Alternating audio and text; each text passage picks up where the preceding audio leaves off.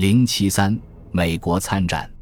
一九一五年，摩根公司作为牵头型，在华尔街组织的五亿美元银团贷款未能获得积极响应。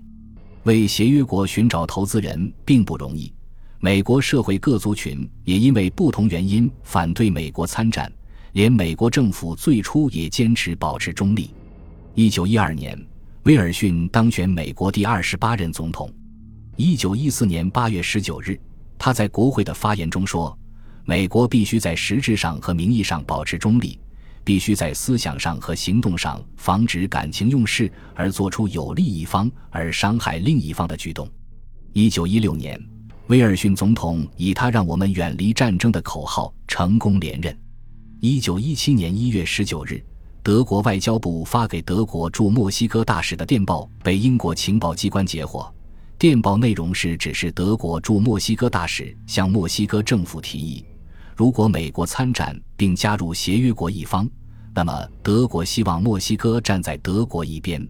如果墨西哥同意，作为交换，德国将承认墨西哥对丧失给美国的德克萨斯、新墨西哥和亚利桑那的重新占领，因为过去三年美国已两次入侵墨西哥。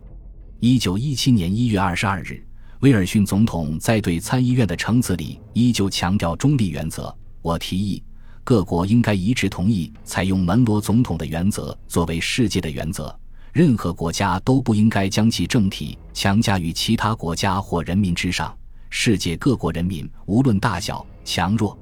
都应该享有决定政体和发展道路的自由，不受阻碍，不受威胁，没有恐惧。一九一七年二月一日。为报复英国对德国的严酷封锁，德国宣布恢复无限制潜艇战，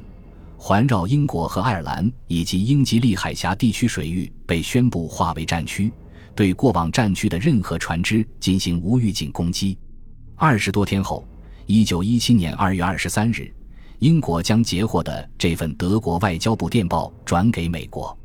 三月，美国驻英国大使佩奇告知威尔逊总统。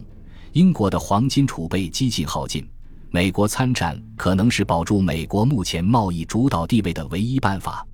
毕竟，欧洲的战争对美国货物和军火的强大外需，是美国保持强劲出口、走出经济低迷的无可替代的动力。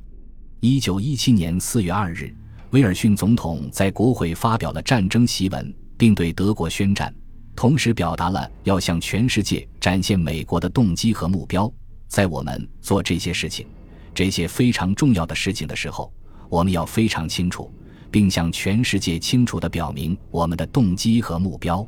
我们正处于这样一个时代的开端，这个时代坚决要求对各个国家的错误行为实行同样的行为准则和责任标准，如同各个文明政府对各自国民要求遵守的一样。前后仅仅两个多月，美国便完成了。从不干预主义到干预主义的彻底转变。不仅如此，威尔逊总统还提出了增加军备和人员的具体要求，